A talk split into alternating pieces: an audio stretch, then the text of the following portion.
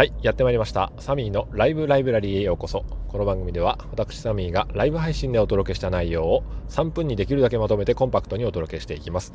えー、それでは今日2020年の10月2日、えー、帰り道8時台のライブ配信の内容をダイジェストで、えー、ざっくりまとめていきたいと思います。ますますますはい、えー、まずオープニングテーマはラジオトーク応援ソング、えー、ラジオトークまでをさらっと流して途中で、えー、切ってスパッと、えー、始まりました。それから、えー、最初のお話なんですけどもね。お月見の話をしましたね、えー、いつが月見なんですかね？とか言ってこうやってると原さんからコメントをいただきまして今日が満月ですということで、えー、勉強になりました。私は昨日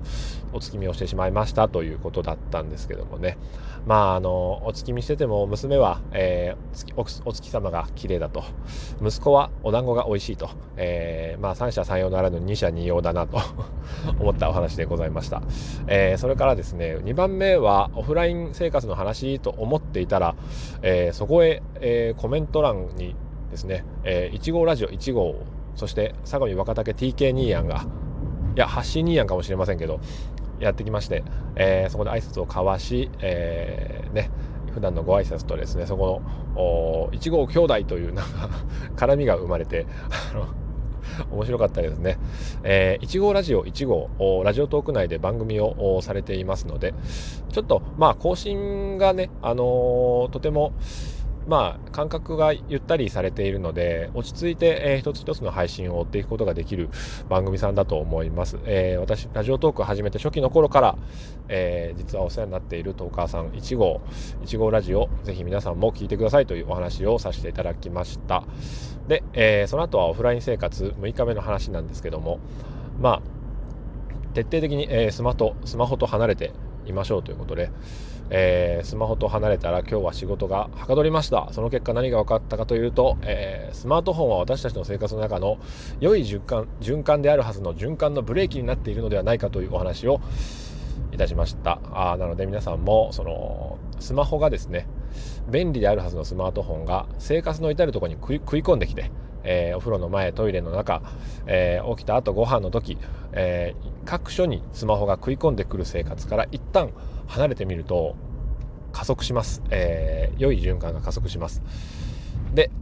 まあ試しにやってみてくださいねというお話でございました。えー、それから最後は、えー、自分ラジオのおすすめということで、自分ラジオを思いついたのは、えー、くしくも私が今朝、えスマホを職場に置いたままだったので、え通勤中の通勤ラジオができなかったライブ配信がという時に、無理やり、え手元にあった古い iPhone のボイスレコーダーに吹き込んだラジオめいたものがきっかけでした。え皆さんも自分に向けたラジオ配信をするということをちょっと試しにやってみていただければと思います。えあ、3分超えましたね。失格。ブーでございますけれども、はいえー、まあ、自分ラジオっていうのは結局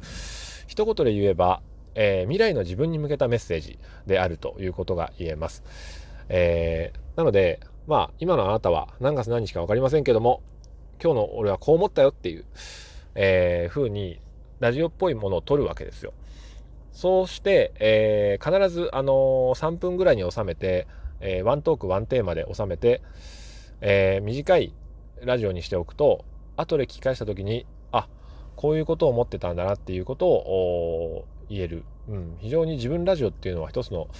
えー、ラジオ配信のあり方だなと思いました。まあ、ボイスレコーダーに吹き込むだけでも、えー、それは効果があると思います。ぜひやってみていただければということで、えー、ライブ配信にもかかわらず、録音の、えー、ボイスメモを流すという、え、荒技に出てみましたという回で、最後は、え、運命とコミュニケーション、うんこみさん勝手に応援ソングを流してズバッと、えー、終わりましたが2分ほど余り